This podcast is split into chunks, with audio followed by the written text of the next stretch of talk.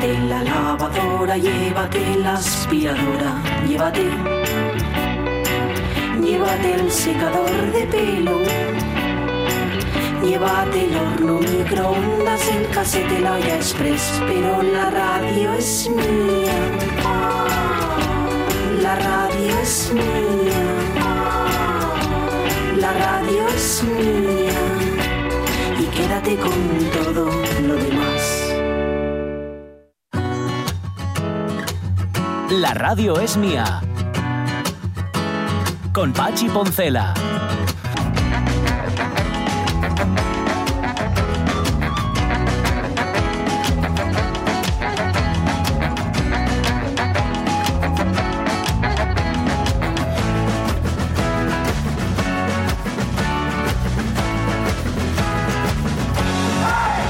Cuarto de la mañana lo habíamos dejado en este tiempo dedicado al cine que nosotros llamamos Historia Pequeñina del Cine en Asturias, al Festival de Cine Asturiano que empezó a funcionar en el año 2005 y lo habíamos dejado Ramón Redondo en el sexto festival, en la sexta gala, que tú decías volvió, bueno, en este caso se vino a Gijón, al primer cine que hubo en Gijón, que estaba donde la biblioteca, que, que fue seguramente ese salón luminoso o no, bueno, no importa. No, yo creo que no. Del año, sería el de Indurra, año 1800, no, el Jovellanos, año 1896. Em, se presentaba un libro, además, en esa edición. Se presentó un libro. Yo creo que el más importante sobre cine asturiano que hay, que lo escribió este hombre, el Xavier. Vilarejo. Tengo que leerlo porque yo Sí, sí. eh, a intercambio llamarlo la R E. Villarejo. O, o, o Viralejo. o- Sí, no, Vilarello. Sí, Vilarello. Sí, correcto. Eh, es una obra tremenda, muy, Sí. muy bien informada, eh, en buen formato. Sabeslo bien tú, En ¿eh? asturiano. Sí, tengo yo, tengo, tengo lleno de anotaciones, de, de papelinos marcados. Ujú. Sí, sí, Qué sí. bueno. Vale, ¿y ahí quién ganó? Ahí ganó. A ver, eh, Céntrate. Por céntrame. orden y tal. A ver, Por favor. La, la película ganadora fue Cenizas del Cielo de José Antonio Quirós. Mejor película, mejor director y mejor actor y actriz para Celso Bugallo y Clara Segura. Que no eran asturianos, pero son muy buenos. Bien. Vale, vale. Quede claro. Eh, ¿Cortometrajes? Cortometrajes fueron Venciu de Santos Evia y Sin cobertura de Iñaki Bisate. El mejor documental fue Patón C, Astronauta Liberado, de Igor Iglesias. Sí. Y el homenajeado a otro que no home- homenajeamos aquí, Juan José Otegi. Ah, sí, señor. Ay, sí, señor. madre mía. Compañeros, están empeñados en hacernos creer que se reduce el CO2, que están a favor, a favor del medio ambiente. Yo invito a los jefes de térmicas como esta a que vengan a vivir a este valle. Todos sabemos que estas empresas compran a la prensa. Y fijáis bien, que hasta tienen gabinetes de prensa dedicados a estos menesteres para hacernos creer lo que a ellos les conviene. No podemos permitir que se nos muera la tierra con aberraciones como esta. Pero hoy, hoy estamos aquí porque él nos llamó. Y un paisano que lleva luchando más de 40 años, escuchadme bien, más de 40 años contra estos fumos. Las cenizas del cielo de José Antonio Quirós, que fue la ganadora en esta edición del, del festival, la de 2010. Em, 2011 en Madrid se En hace. Madrid. Yo no sé si era nació, claro. queriendo. Cada tres años iban a Madrid. La Mm. 1, la Ah. 4 y la 7 Vale. Fueron en Madrid. No sé si fue queriendo o Bueno, casualidad. coincidió. Vale. Para mí, Eh, sin sí. otros respetos, yo creo que es la edición más floja de todas. Sí, Sí, bueno. A ver. no, sobre todo porque no lo coloco, a lo mejor es muy bueno. ya, ya, ya. No, no hay que descartarlo. ¿Quién, quién ganó ahí? ¿O qué se Eh, que- a ver, hubo? eh, los, los cortos fueron Punto de Eva Gallego Bien. y Días Perdidos de Senén Fernández. Bien. Almudena Gallego por Anorexia y Jesús Pardo por Días Perdidos, mejor actriz y actor. Ujú. La película largometraje recayó en El horror de la dama del lago de Diego Vázquez. Cuando dices el horror, bien incluido en el título, ¿no? Sí, sí, creo que no sí. es una valoración que tú haces. y, No, y- vale, no digo nada, vale. Pero sí, era el, el título completo. sí. Mientras que el documental ganador fue Concejo de Tineo, Naturaleza a la Carta. Ajá. El premio de honor sí que hizo justicia y ¿por qué? Fue, eh, era eh, dirigido hacia los guionistas asturianos encarnados en el más grande. Carlos Blanco, del que hablamos aquí, que fue guionista en Hollywood y, y demás. Vale.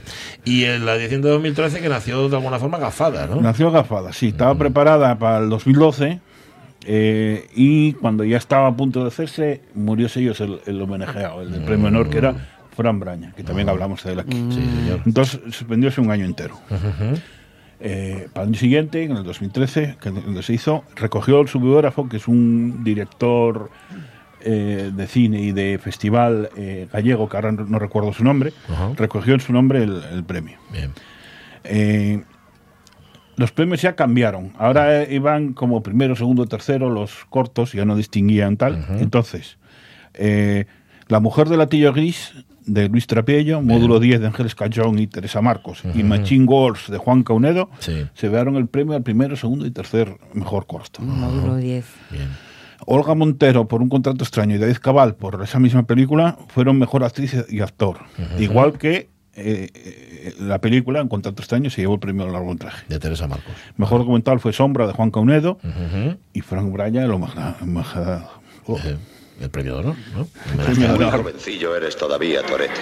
Por eso yo me he dicho, este es muy capaz de deshonrarme a medio barrio.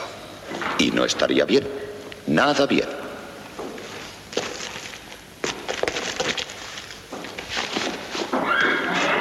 Qué podía hacer yo para que así no fuera? Pues mira por dónde se me ocurrió la idea. Sí, señor. Buena navaja, Torete. Corta un pelo en el aire. Y te podría cortar la lengua. Pero no la sacarías, ¿verdad? Mejor el pijo, maricón de mierda. Bien. Este es Fran Braña en una escena que no querréis ver dos veces, de perros callejeros, ¿verdad? Porque en efecto lo que parece que le hace, se lo hace. Em, novena edición, estamos ya en la penúltima, bueno, en la última realmente, que luego explicaremos por qué, vuelve otra vez a Madrid, ¿verdad? Vuelve a Madrid, a, lo- a los salones del Ateneo, el 5 de julio del 2014. Bien. Eh, aquí ya hay hasta cinco cortos eh, premiados.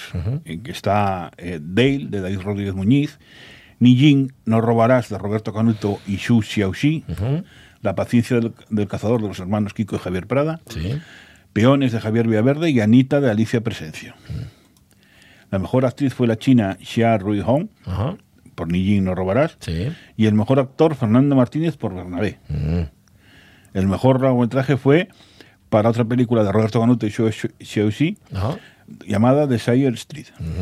Eh, este año ya fue internacional porque The Sire Street fue rodada en Estados Unidos Ah, y no robarás en China. Vale. ¿Y el premio de honor?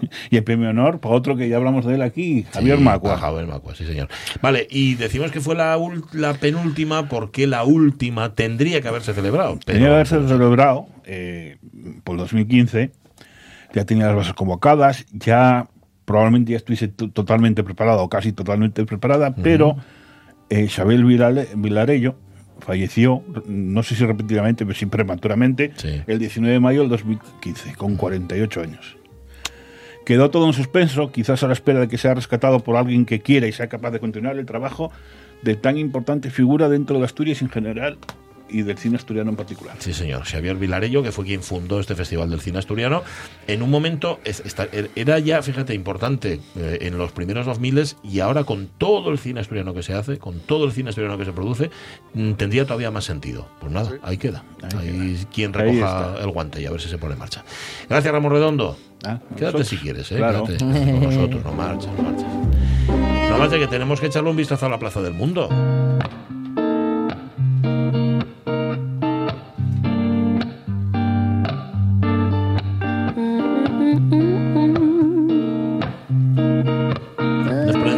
Preguntado si es ella la que canta. No, no es ella la que canta. la que canta. No es Claudia García, pero podría hacerlo perfectamente, eh, también si quisiera. Ella es quien echa un vistazo a la Plaza del Mundo y nos cuenta. ¿Qué nos cuentas, Claudia? Esta semana pasada he participado en una de las mejores cosas que la universidad ofrece, el SIC 3M, o Simulación Parlamentaria de la Universidad Carlos III de Madrid. Básicamente consiste en imitar los debates parlamentarios que se tienen en la institución de verdad, pero estos los realizan los alumnos. Hay algunas personas que dicen que es una actividad muy friki, pero a mí me parece una actividad muy entretenida además de educativa. Todas las ideologías son llevadas al extremo, sin ofender a nadie, por supuesto. Y es una manera muy buena de conocer a gente con tus mismos intereses, con la que te vas a llevar bien casi seguro. Yo, claro, no me apunté como diputada, porque debatir no es uno de mis fuertes, pero sí que estuve en el equipo de prensa. Nosotros lo que hacíamos era recabar información acerca de lo que estaba pasando para luego llevarla al extremo de la ideología que se te hubiera sido asignada y hacer un telediario con ella. Esta es una tarea que requiere mucho compromiso y dedicación, además de que cuando acaba la simulación tienes un cansancio encima que ni te lo crees. Pero a la vez a mí me anima a seguir estudiando y me hace tener más ganas aún de ir a clase porque te enseña lo que vas a hacer profesionalmente una vez finalices los estudios. Por eso yo recomiendo mucho apuntarse a este tipo de cosas. Igual si estudias una ingeniería no te gusta justo esta actividad, pero hay que moverse. Entrar en la universidad no es una tarea fácil, requiere mucho esfuerzo, horas de estudio y sacrificio de salidas con amigos. Por eso, una vez dentro, hay que aprovechar todas las oportunidades que se tengan. Yo soy de las que piensan que por mucho que uno estudie en la universidad, hay cosas que esta no te enseña.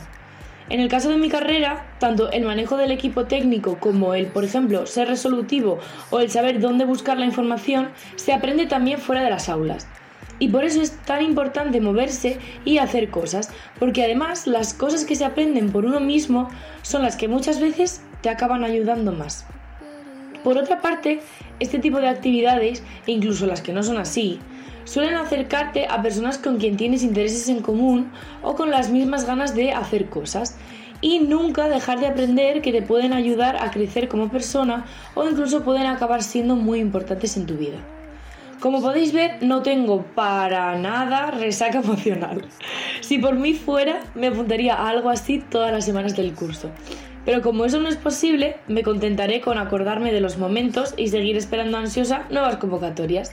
Por ello, os animo a todos a que hagáis cosas de este estilo, que además de serviros profesionalmente, te hacen ver el porqué de estar estudiando lo que estás estudiando y te motivan a seguir adelante. Bueno, entiendo que también el ser una actividad elegida y que no forma parte Claro. del, mm, ¿sabes? Del curso de la más. correr materia, lo que sea, sí, siempre presta más porque lo eliges tú. Y en efecto, quienes están ahí es, es que están porque quieren, con lo cual Sí, sí, ya sí, sí, esa sí. afinidad la tienes ya seguro. Pero me parece muy interesante, un debate en el que tú sustituyes todo el aparato de los partidos y llevas la ideología a sus últimas consecuencias. Creo que el lunes tiene otro de estos simulacros. mm, no- de hecho, no va a poder estar con nosotros el lunes Claudia. Y mm, lo sé porque me lo ha dicho ella. Vamos, Mm, a ver si nos cuenta qué tal ha ido. Me parece genial. Sí, sí, sí. Claro, es que a la universidad va quien quiere, quien puede. Y luego Mm. dejas de ir porque te- también te, te desanimas y no quieres, ah, estás mejor en la Mm. cafetería, yo qué sé. Y siempre asociamos eso al universitario con va, paso, ¿no? Y estoy aquí para probar curso. Bueno, hay de todo. Digo, porque como esto es una visión millennial del mundo, para que no Sí, penséis sí. que, ¿eh? ah, es que son todos iguales. Pero está bien estas, estas actividades que te ayudan a hacer eh, traducción simultánea. Sí, sí, sí, sí, claro. es, Porque de es lo que alguna te forma- enseña, eso es lo que te enseña de lo, lo- que es la realidad. Sí. Lo otro Mm. es vivir en una cápsula, ¿por qué no decirlo? Bueno, Claro. Gracias, Claudia García, nuestra millennial, 12 y 27 minutos de la mañana. Yo, yo la veré siempre como una millennial, la Lucía López Santos.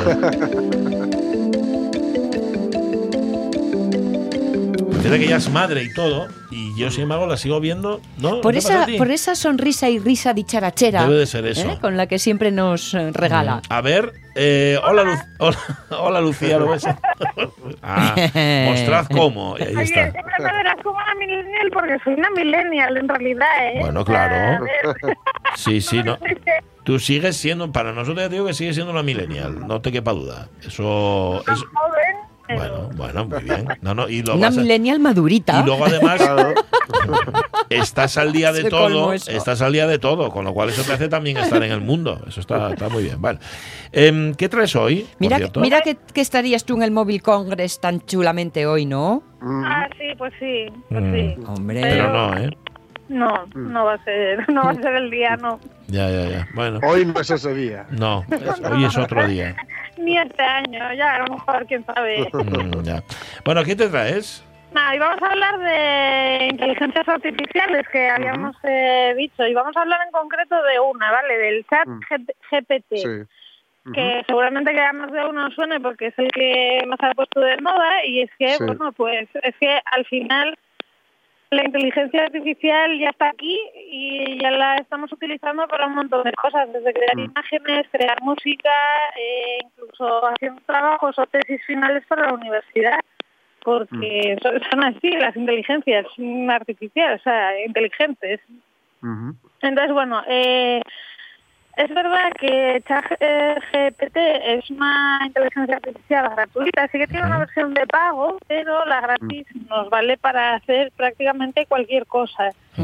Eh, esta plataforma surge, eh, y vais a decir, pero si le odiabas, ya bueno. Eh, Ya. Elon Musk eh, es partícipe de, de esta tecnología en, en el sentido de que fue uno de los primeros inversores. Es verdad que ahora ya no pertenece a, a ello, ¿vale? Pero oye, estuvo ahí gracias a Elon Musk, entre otras cosas, tenemos eh, esa inteligencia artificial para todo el mundo. Eh, bueno, sabéis que se nutre de todo lo que hay en, en Internet y aunque tiene limitaciones, vamos a ver cuáles son después, eh, vamos a ponernos en contexto primero, ¿vale? Primero, eh, GPT significa, pues, eh, en- eh, son el acrónimo de- en español de transformación generativa preentrenada, ¿vale? Esto quiere decir que hay una, un preentrenamiento, un eh, previo, eh, pero que en realidad somos nosotros quienes nos estamos entrenando a medida que chateamos con ellos. Sí. Digo chatear porque te lo instalas en el ordenador, bueno, te lo instalas, vas a la página web, ponéis en el buscador ChatGPT y ya eh, os aparece Espera, espera, eh, eh, espera un momentín, Lucía. Es que te escucho muy entrecortado y yo no sé si eh, estás con manos libres. No, no, no. Pues no Estoy sé. en la tablet, pero no sé. Bueno, pues no lo sé. Eh, ¿cómo, ¿Cómo se llama exactamente esa tecnología? Porque todavía, fíjate, no soy, no fui capaz de apuntar el nombre. ChatGTP. GTP. GP, P de Pamplona, T de Teruel. Vale. Eso es. ¿Cómo es? G. Cha- Chat, Sí. G. Que me lo diga una solo, por favor. Gerona, Pamplona, Teruel. Vale. GPT. Vale, que GPT. está- es que lo estaba mirando al revés. Vale, GPT. Vale, vale. Pero esta no es la tecnología, es una, mm, una pu- apuesta práctica de la inteligencia artificial. Vale, vale. perfecto. Eso es, es un chat que nosotros entramos en esta página web, ponemos usuario en Google, nos registramos, porque como cualquier cosa nos piden un registro y ya a partir de ahí podemos escribir, eh, podemos eh, dialogar con este chat de forma eh, fácil, ¿no? Como, como si estuviéramos hablando con cualquier otro amigo. Entonces dije, voy a hacer una prueba. Porque claro, esto de no probarlo, pues y puse, eh, ¿me puedes hacer un resumen de las radios mías, el programa de RTPA? Oy, oy, oy, oy, oy, Y chifló. oy, oy, oy. Reventó. Sí, porque al parecer Pachi te has cambiado el nombre y ahora te llamas eh, Pablo Marfil. Pablo Marfil. Sí. Siempre quise llamarme Pablo Marfil. Es como Max Power. Yo. Pablo Marfil.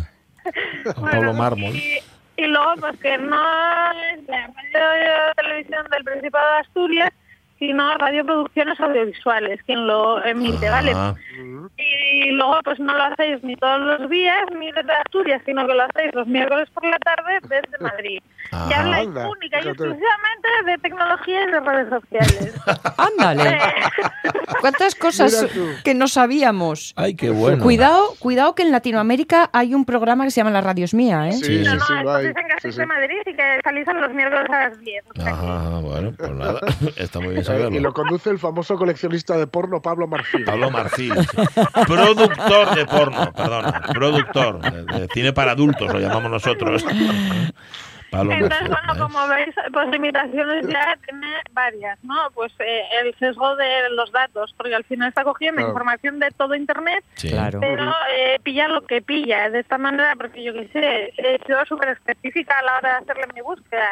Luego eh, le pones a buscar a lo mejor calles de Gijón o un resumen de Gijón y te dice, pues bueno, es una ciudad costera, que patatín, patatón, ¿no? O sea, un resumen, el resumen de la Wikipedia, de previsualización de la Wikipedia. A eso es a lo que llaman las alucinaciones de la inteligencia artificial, ¿no? Bueno, Sí. bueno, si es que es una ciudad costera, está claro, eso sí. Sí, sí, Tú con la de alucinaciones. Ya, tú quieres decir que, que la información que busca es la que podría buscar yo. No, y, que, ¿o qué? y que relaciona términos llegando a conclusiones eh, imposibles, absurdas. Claro. Esas son las Sí, alucinaciones. pero sí que es verdad que ya empezamos a ver un montón de cómo utilizar este chat a nivel Ujú. periodístico para escribir notas Sí. de prensa, artículos en el blog. Y ves que hay guías que, a ver, eh, las guías, pues bueno, son guías que se publican en LinkedIn principalmente, pero que no es más que otra cosa de pon lo que quieres que te escriba. O un resumen, ¿no? En plan, pues eh, nota de prensa o un lanzamiento de una nueva marca o lo que sea, pues pones lanzamiento de nueva marca y es verdad que sí que te crea eh, información interesante, ¿vale? Hombre, eso luego hay que adaptarlo, porque coger y copiar un texto que te salque una inteligencia artificial para un artículo de un blog, pues oye, a lo mejor no te estás ganando el trabajo como deberías. Pues no. Pero, claro, es que después en Community Manager hay bastante, ¿no? De gente que se dedica sí. a hacer esto. Claro, luego te encuentras esas garrafadas y esos problemas que emiten que dices, pero ¿esto de qué lo ha escrito? Escrito, pues a lo mejor alguien que no es alguien, sino Sí. eh, a- algo. Entonces, eh, bueno, luego por otro lado, ahora, y esto ya es como la parte más guay del chat, es que te lo puedes instalar en WhatsApp. Entonces, eh, hay- Que lo puedes buscar, has dicho, en WhatsApp. Sí, tú agregas, eh, bueno, te tienes que registrar en una página web que se llama Gov Inbox, ¿vale? Tienes en una caja, y entonces entras en la página web, te registras y te lo vas sincronizando con tu WhatsApp, de tal forma que añades a Gov Inbox eh, tu- un contacto más de WhatsApp y entonces tú puedes preguntarle lo que quieras. Ujú. Ah, mira, esos ratos que estás, estás esperando o lo que sea, pues oye, te puedes entretener. Yo lo he hecho ya, ¿eh? Ya me he instalado porque es guay. Lo que pasa, ¿Cómo le pega? Te pega todo. lo que pasa, la problemática que tiene es que solamente te deja hacer 10 consultas al mes, es decir, 10 preguntas en esa conversación. Eh, a partir de la onceava tendrías que pagar una cuota de 20 euros al mes por seguir entreteniéndote con la inteligencia artificial. Ajá. Claro, que tú te entretienes, ellos entrenan, entonces ¿quién debería de pagar a quién? Pues Ya, Bueno, sí, sí. mm, eh, quizá a lo mejor tendrían que bajar, no sé, quiero decir, porque al final si es un entrenamiento, pagas un entrenador personal que te ponga a tono. Entonces, eh, pagas al entrenador, al que te entrena. Entonces, si no somos nosotros los que entrenamos estas inteligencias Ujú. artificiales, pero Claro. somos también los que pagamos por utilizar la tecnología, Ya. aquí hay alguien que está cobrando dos veces. Yo, ¿eh? Sí, eso sale muy caro. Sale muy caro. Pero bueno, que, ¿no decías que, que dijiste anda que estaba Elon Musk al principio de esto? Claro. Eh, sí, sí, ya está. Ya te he explicado. No, pero Ese ya es su no está, modus operandi. Ya no está. Ya no está, ya no está, pues. no, ah, no lo vio suficientemente rentable. No lo vio suficientemente rentable o dijo, no, esto ya lo he destrozado, voy a por otra cosa. Exacto, no, a ver, él invirtió ahí pasta y es verdad que estuvo muy bien que invirtiera en esto porque bueno, ahora es algo con lo que nos entretenemos y que seguramente que a largo plazo valga para cosas interesantes. A lo mejor también se está empezando a ver en, en teleoperadores, ¿no? Que están utilizando esa inteligencia artificial. Pero bueno, yo creo que todavía hay mucho trabajo por delante, que estos son los inicios de algo que ya lo tenemos aquí y que bueno, igual que tuvimos el coche la primera vez o una rueda de piedra y luego pues ir evolucionando y ya mejorando, entiendo. Vale. En el entretenimiento, en estas historias que hay así de resolver casos eh, que no son reales, ¿no? Y que puedes hacer como de detective y que crean incluso cuentas en Facebook y tal. En los chats de ayuda son de este tipo. Claro. Entonces, tú haces unas preguntas y sabe las respuestas, evidentemente, saben qué tipo de preguntas vas a hacer que están relacionadas con ese caso al que tú estás, digamos, jugando y te responde como si fuera un, un ayudante de la policía, ¿no? Ah. Entonces, bueno, pues es entretenido. Bueno, está bien. Claro, antes, da o esa es la impresión que uno tiene, todo lo que tenía que ver con, con Internet surgió por una eh, eh, por dar utilidad, por algo útil, ¿no? Por generar... Los militares, sí. Los militares fueron los primeros. sí. A- Ahora es al revés. Ahora estamos generando co- herramientas útiles partiendo del entretenimiento, del entretenimiento y del ocio. No- Bueno, no sé, ¿eh? yo ahí tengo mis dudas. Los drones también salieron por inventos militares, Ya. el- Los militares al final invierten mucho dinero en tecnología. Otra Sí. cosa es para lo que lo utilizan. En el caso de Internet, pues bueno, se, se, se inventó para que no se les espiaran. Entonces, Sí. bueno, eh, a lo mejor ahora la inteligencia artificial también es una forma de... Y por la mutua destrucción. mensajes, Yo qué sé, sí. Entonces, bueno, pero la inteligencia artificial ahora ha llegado al momento en el que eclosiona y todo y todo, pero lleva décadas, claro. décadas, décadas. Ahora se ha domesticado o, forma parte de lo Bueno, cotidiano, de ha lo conseguido doméstico. ser lo suficientemente mayor como para empezar a ser a tener vida independiente Ya. y a tratarse contigo de tú a tú, Ya, ya. aunque de esta forma alucinada. Sí, sí, sí, un poquitín. Y lo que os decía el otro día, que había leído un, un reportaje que hablaba de su capacidad de autoconciencia Ajá. y que en solo un año había pasado de tener el nivel de un niño de siete años a un niño de nueve años. Bueno. Con lo cual está creciendo. A ver con qué carácter nos sale el chiquillo. Ya, ya, ya. Esperemos que salga agradable y que no se meta mucho en Twitter, entonces. Bueno, Sí. lo que pasa es que como hablábamos antes, eh, la educación se la das tú. Aquí también Claro, pasa igual, a claro. ese, a ese Sí, chiquillo pero lo vamos a bueno, educar también es- nosotros. Sí, ¿no? pero también es verdad que todas las inteligencias artificiales, o prácticamente todas, tienen unos parámetros determinados para que haya ciertas expresiones a las que no hay respuesta, o cierta información sobre la que no te voy a dar información, ¿vale? Entonces, claro, ahí ya en parte juega la empresa que gestiona esa tecnología, porque es lo que decía son inteligencia artificial ha habido siempre, y lo que pasa es que ahora la vemos segmentada, ¿no? Y utilizamos eh, un tipo, una página web para hablar con ella, otro para crear imágenes, otro para no sé qué. Entonces, bueno, al final, pues bueno, eh, hay que convivir con ello y tienen que ser las empresas quienes tengan esa ética para que los usuarios también pues la eduquemos pero con los parámetros de las empresas. Entonces claro ahí ya entramos en leyes europeas y mundiales y demás que serán las que pongan igual que les ponen la, les dan caña a Facebook y a otras redes sociales pues les tendrán que dar también esa caña a las inteligencias artificiales. Hoy ha visto, lo contábamos el viernes, que a los funcionarios y personal de la, de la Unión, Unión Europea, Europea, sí. Ah, sí. les impiden utilizar el TikTok por cuestiones de seguridad. ¿Algo que decir al respecto? me parece muy mal Bueno, pero Hombre, la cuestión es, no, vamos a ver, la cuestión es, eh, eh, estos, esos funcionarios tienen móviles de empresa, yo entiendo que el móvil de empresa no lo utilizan para el suyo personal, que lo Claro. pueden utilizar fuera de... Esa era la salvedad que hacía. No utilices Sí. el móvil de Sí. la Unión, utiliza el tuyo, ¿no? Claro. Escucha, es que no para el TikTok, eso tendría que ser válido para tu email personal, para el WhatsApp personal, para todo lo Mm. personal, tiene que estar en tu móvil personal, en Claro. el trabajo, en el trabajo, pero claro, Eso que es una evidencia, en el caso de TikTok se pone un poco especial porque todavía eh, uno de nuestros oyentes nos enviaba, enviaba características del TikTok, que es que es un, un app que te lo lee todo lo que tú tengas en todas partes, abre todo tipo de autoclaves de tituta, con lo cual era un auténtico agujero de pérdida de información. Mira, el- la pérdida de información empieza desde el momento que tenemos un teléfono conectado a internet Sí. que tiene micro. Por Entonces, supuesto. A partir de ahí Por hablamos supuesto. lo que queráis de conspiraciones y de filtración de información. La clave está, yo creo, en si el móvil de trabajo es para el trabajo, tampoco se debería utilizar fuera del horario de trabajo ni de las instalaciones para el trabajo. Pues Entonces, sí. aquí ponerse rigurosos con el uso del TikTok me parece fenomenal, pero lo vamos a hacer también con el resto de cosas. Ay, ay. Claro, Eh, todo, a todo, no solo para el TikTok. Hombre, ya está bien. Esto te lo dicen, no obstante, este, este, este llamamiento a la privacidad. Te lo dicen personas que trabajan delante de un micrófono y que están tres, tres horas al día rajando. Hmm. Luego, para que nos llaman, para que a mí me llamen Pablo Marfil y digan que esto se hace los miércoles por la tarde desde Madrid. Venga, hombre. Venga, hombre. Vale. Gracias. eh, un abrazo grande. A vosotros que tengáis un, besazo. Adiós, Un Lucía. abrazo, un abrazo. Dice eh, Rego que lo, ahora lo tengo claro. eh, Como está baneado en Facebook, ahora se dedica a poner cosas en nuestro Facebook y a mandarme mensajes al WhatsApp. Mira, Rego, ya, ¿eh?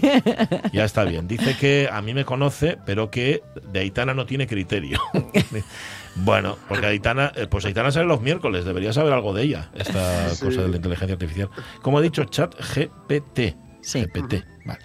Pues nada, mm, para entretenerse igual está bien. 12 y 42 minutos de la mañana, modernos de otros tiempos.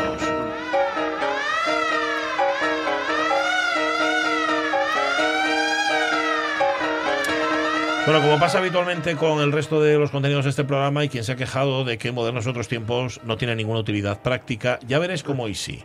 Hoy, hoy, hoy- lo que nos va a contar hoy Carlos La Peña sí que tiene utilidad práctica, al menos el asunto del que viene a hablarnos. ¿Cómo estás, Carlos? Muy buenos días. Bueno, pues estoy un poco preocupado. ¿Por qué? Porque es que esta mañana te iba a mandar el guion y de repente me he puesto a buscar Pablo Marfil, Pablo Marfil.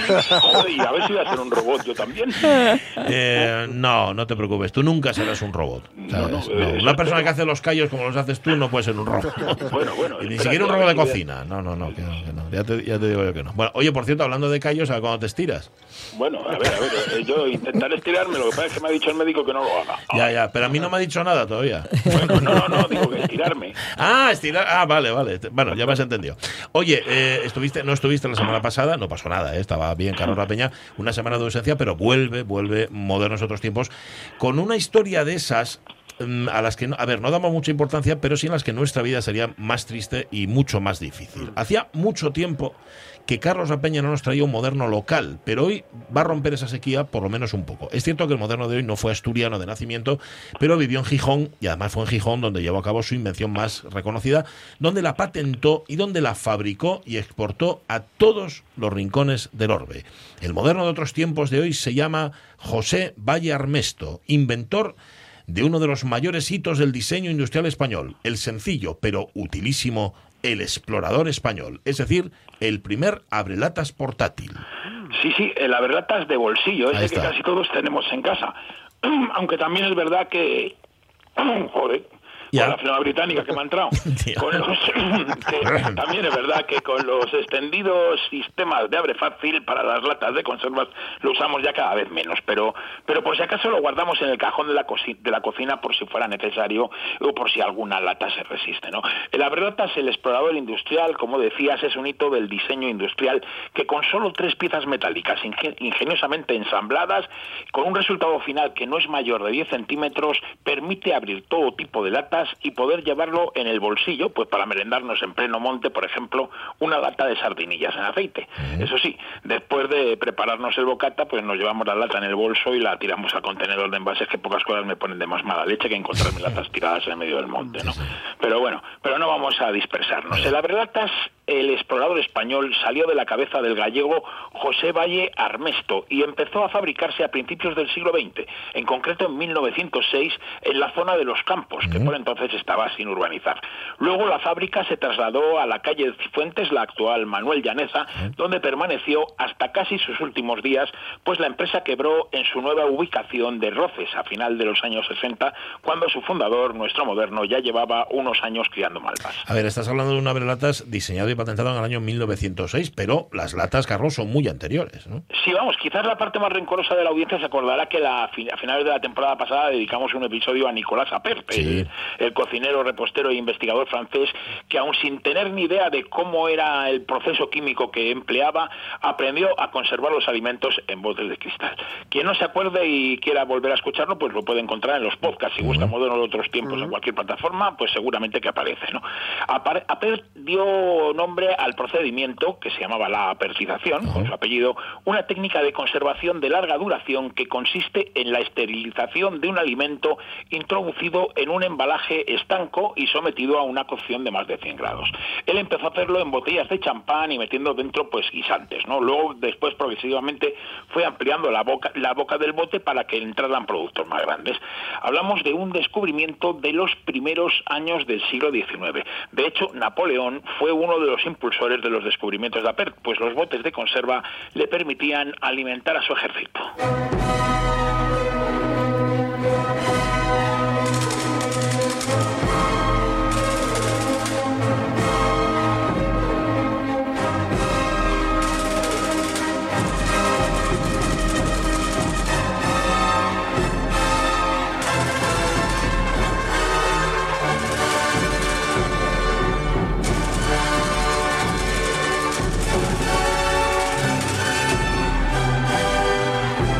Que parece la banda sonora de una peli bélica de serie B lo compuso Beethoven, chavales. Esto es de Ludwig van Beethoven, así ¿Cómo? contaba en el año 13, 1813, la derrota de las huestes napoleónicas en la batalla de Vitoria.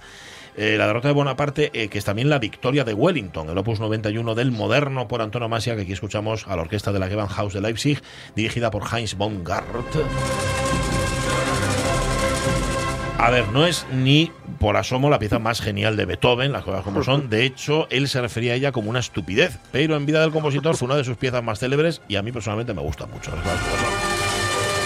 Seguramente es por la espectacularidad de los cañonazos, que es lo que le hace, lo que le da la gracia. Bueno, es en tiempo de las guerras napoleónicas, Carlos, donde mejorando los descubrimientos de Nicolás Appert aparece la lata de conserva. Sí, parece que además fue también un francés el que ideó sustituir las botellas o los frascos de cristal tapados con corcho y reforzados con cera y alambre que hacía Pert por latas metálicas.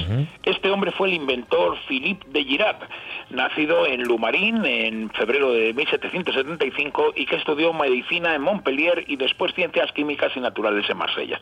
Además de las latas de conserva, de Girard inventó pues una turbina, imp- una turbina impulsada por las olas del mar, un condensador eléctrico, un motor a vapor que movía un barco por el Danubio y sobre todo por lo que hoy es más conocido, una máquina de hilar lino. Parece que fue Philippe de, Girard también el que inventó la forma de hacer las latas cilíndricas soldadas de, de, hierro estañado, vamos, de hoja de lata, o sea, una capa de fina, muy fina de hierro forrada de estaño por los dos lados. Esto lo logró mientras estaba en Inglaterra, donde la metalurgia estaba mucho más avanzada que en Francia. La idea era fantástica, pero pese a lo capaz que era de, a lo que era capaz de extraer de su ingenio, de Girard no tenía posibles para patentar el, el invento. Y un comerciante inglés más espabilado patentó el invento de Philippe de Girard en 1810. Y claro, lo patentó a su nombre. Así, ha sido decir la palabra inglés y volverte la flema británica. ¿Te das cuenta, no? no? No vuelvas a decir inglés más. Bueno, que vaya morro, por cierto, el inglés este. ¿Cuál era el nombre del individuo? Bueno, Philippe Durand. Ah. Porque resulta que es que era francés de origen, aunque llevaba ya un tiempo nacionalizado, británico. El caso es que Durand no solo patentó la data, sino que patentó hasta la propia apertización, el morro que tenía. Pero bueno, aunque la patentó, no tuvo el suficiente morro como para hacer pagar a Nicolás Appert por el uso de su propio invento. Vamos, faltaría más. Menos mal. El caso es que dos años después, un inglés que se llamaba Brian Donkin, a ver, a ver si viene la flema, no, se embarcó en la primera fabricación en serie de las latas de conserva. Uno de los grandes avances de la humanidad, sobre todo cuando empezaron a meterle dentro pues cosas ricas. No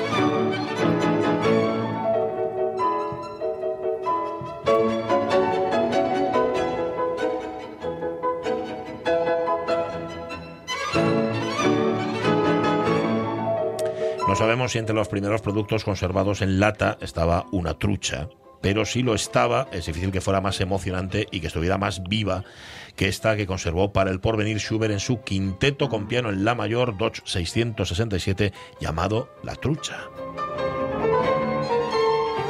Ese piano que escuchamos es el de Sviatoslav Richter, ni más ni menos, y el cuarteto que le acompaña es el cuarteto Borodin, ni más ni menos también, interpretando el scherzo, el tercer movimiento de este quinteto. Pero bueno, vamos a volver a la lata porque de Girard la inventó, Durán la patentó y Don King la fabricó en cadena. Pero, ajá, ¿pensó alguien en cómo abrirla, Carlos? Es que eso era otro invento, vamos, era de otro negociado y, a ellos pues no les tocaba, ¿no? La comida se conservaba bien en su interior, pero lo de sacarla de ahí ya era otra película. No se trataba, pues decían, de cortar la parte superior cerca del borde, pues con un cincel, o sea, a martillazos. Como muchas de estas primeras conservas además eran destinadas al ejército, pues también sabían reventándolas contra una piedra con la bayoneta o incluso, que en ocasiones se dio a tiros. Ya sabes, la inteligencia militar. El caso es que las tiendas que vendían conservas solían tener a un empleado ducho con el escopio, con el escoplo y vendían las conservas ya abiertas a martillazos. Un método pues nada práctico para una urgencia, ¿no? Pero, bueno.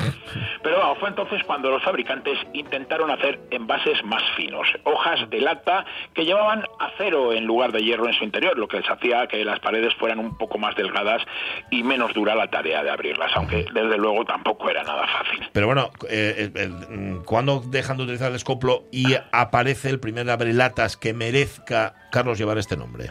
Bueno, pues casi habían pasado 45 años de las primeras latas cuando en 1855 el británico Robert Yeats diseñó el primer abridor, un mango de madera con una cuchilla en forma de garra que se clavaba en la tapa y se hacía girar trabajosamente recorriendo el borde. Tres años después, en 1858, un americano que se llamaba Eric Barner patentó un sistema muy similar, aunque con más piezas, pero vamos, que era exactamente el mismo, porque se lo había copiado al otro, ¿no? Pero vamos, tampoco creáis que era más fácil abrir latas así que a martillazos, ¿no? De hecho, las tiendas seguían teniendo a sus abridores especializados. Luego ya, en 1866, apareció el primer sistema abre fácil, uno que muchos recordaréis, yo por lo menos sí, asociado a las latas de sardinas. Una tapa con pestaña que se abría enrollándose enganchada a una llave metálica. Lo patentó el neoyorquino J. Osterhout, pero vamos, ni mucho menos todos los fabricantes de latas podían permitirse pagar la patente y lo de abrir las latas con facilidad seguía siendo muy complicado hasta que llegó nuestro moderno, José Valle Armesto.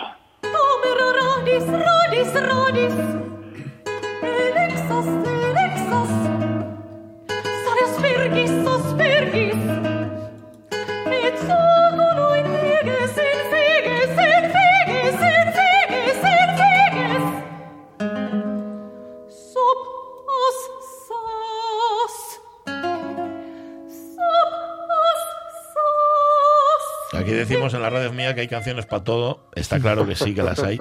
Esto es de uno de los eh, alumnos más aventajados del gran Bohuslav Martinu. Se llama Jan Novak, es checo. Y pocas músicas tienen una vocación gastronómica tan marcada como esta obra suya llamada Apicius Modulatus. Es una serie de piezas para voz y guitarra que compuso en el año 71, ilustrando algunos capítulos de, de Recoquinaria, el tratado más importante de cocina romana que ha llegado a nuestros días, obra del gastrónomo Marco Gabio Apicio. De ahí el título de la obra. Hay que destacar que el compositor Jan Novak fue también poeta en latín contemporáneo bajo el seudónimo de Janus Novak. Ahí está. Pero bueno, vamos a nuestra historia de hoy porque por fin, por fin ya cerca del final del programa, eh, aparece nuestro moderno, José Valle Armesto. Venga. Sí, José Valle Armestos, que nació en 1870 en Vilaseca, en el municipio de Negueira de Muñiz, en la provincia de Lugo. Pese a que de pequeño dio muestras de tener bastante inteligencia, apenas acudió a la escuela. Fue prácticamente autodidacta. Su hermano Enrique tenía una fragua en la que arreglaba las herramientas de sus vecinos. Allí probablemente se acercaría al trabajo con los metales, que luego, junto a su ingenio, le va a dar fama y fortuna. Eran tiempos en los que Galicia exportaba sobre todo gente. Era, vamos, la principal exportación. Y nuestro moderno no iba a ser menos. Y se marchó a Cuba, ¿verdad? Sí, sí, fue a Cuba a hacer allí el servicio militar y perteneció y permaneció allí unos cuantos años, ¿no? Luego volvió a la metrópolis y se fue a Gijón, donde ejerció de, de camionero con unos camiones de los que había por entonces, que todavía no estaban los del los del motor de explosión, y también hacía de viajante. En 1905, con la idea clara de las relatas de bolsillo, decide dejar caminos y carreteras y echar raíces en Gijón, donde con la ayuda de un socio capitalista que se llamaba Gutiérrez, que murió a los pocos años de iniciar la actividad, montó una fábrica, una fábrica que era, que era Valle y, y Gutiérrez, y eh, que estaba en la zona de los campos para confeccionar suabrelatas, el famoso El Explorador Español que patentó en 1906.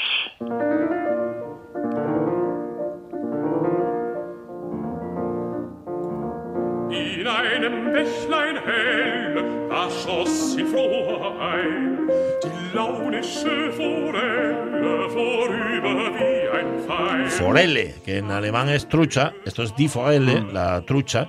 El que está cantando es Fischer Discau, Dietrich Fischer Discau, que también hace, es el que se encarga, el que encargamos la sintonía de nuestro de nuestra Marta Tejido, con Gerald Moore al piano. Esta es la trucha conservada por Franz Schubert, pero esta vez en forma de lead, no como antes en quinteto, ni en tarro, lata, salazón o escabeche. Y fue esta canción justamente, eh, por cierto, esta canción que mantiene la trucha en un estado de frescura permanente, la que tomó de inspiración para componer con 22 años el quinteto con piano que escuchamos hace un momento. Oye, ¿cómo era, Carlos, el abrelatas de José Vallarmesto? Pues bueno, era extraordinariamente sencillo. Solamente tenía tres, pecia- tres- tres piezas perfectamente pensadas y combinadas para poder llevarlo en el bolsillo y que cumpliera con las cuatro funciones que quería, que era abrir las latas, perforar envases, pues especialmente los de leche condensada, ¿no? Eh, también hacía de destornillador y también era un abridor de chapas, ¿no? El diseño llevaba las iniciales JVA, las suyas, y también el dibujo de un excursionista, el principal beneficiado en origen del, del invento. El abrelatas comenzó a exportarse por todo el mundo. El volumen de ventas era tan grande que pronto tuvieron que cambiarse a una fábrica más grande en la calle Cifuentes. Además, Valle Armesto nunca escatimó recursos para la publicidad de lo que él llamaba el amigo inseparable del excursionista. Con él hace frente a estas situaciones de abrir los botes de conserva y de leche condensada. Es cuestión de un minuto. O también el ama de casa no ha de privarse de darle sitio en la cocina para estas operaciones rápidas. Pero sobre todo en la excursión es insustituible. Ocupa muy poco lugar en el pantalón o el chaleco. Su precio por lo barato se hace asequible a todo el mundo. Bueno, a ver, el éxito del abrelatas del explorador español fue grande, pero no fue flor de un día. De hecho, se mantuvo más de medio siglo. Sí, sí, vamos, se mantuvo más de medio siglo y además con una plantilla de, de- de casi medio centenar de trabajadores, bueno, más bien de trabajadoras. Y además muchas de ellas eran paisanas de Valle suyas, paisanas que habían llegado pues de Negueira, de Burón o de, de la vamos, en la provincia de Lugo. Valle Armesto prefería el trabajo del taller al trabajo burocrático o al comercial. Y durante 54 años acudió diariamente al taller, casi siempre andando. Y además por el camino iba el tipo buscando a ver si se encontraba algún gallego, algún paisano suyo para para poder hablar en gallego, algo que echaba mucho de menos el hombre, ¿no? Y pese a la gran cantidad de dinero que ganó, pues sus aficiones fueron siempre sencillas, fundamentalmente la caza y la pesca, así como, como retornar de vez en cuando a Negueira, su pueblo. También fue socio del Real Club Astur de Regatas, vocal de la Cámara de Comercio de Gijón, de la Caja de Ahorros y miembro de la Junta de Obras del Puerto. Además de las relatas, patentó un sacacorchos perfeccionado, una percha, un colgador mural, un abrebotellas, un utensilio de desescamar pescados y fabricó tapones de porcelana para gaseosas. Murió en Gijón el 1 de marzo de 1960 y la empresa apenas le sobrevivió, le sobrevivió una década. De hecho, la patente se renovó por última vez en el año 1966. Pues qué queréis que os diga, el otro día estaba abriendo yo una lata de bonito, se me esgonció el, el abre fácil y menos mal, menos mal que tenía eh, el mejor amigo del explorador este, aunque en versión renovada, bastante furruñosa, por cierto, de asco verla, pero que me salvó, salvó- me salvó de ello. Así que gracias a Vallarmesto. Y gracias a Carlos La Peña. Un abrazo grande. Un abrazo muy grande y muchas latas para todos. Sí, señor. Muchas gracias. Cuídate esas flemas. luego, Carlos. Adiós, Hasta adiós, adiós, adiós. José Valle Armesto, ahí lo tenéis. Un vecino ilustre de Asturias, Sí. un gallego ilustre asturiano, con un invento que por fin encontramos uno que valga la pena. Gracias, Sonia Dainada, hasta mañana. Hasta mañana. Ramón Redondo, hasta el lunes. José Rodríguez, hasta mañana. Jorge Alonso, hasta mañana. El tren de Hasta RPA mañana. las noticias. Sé felices. Adiós.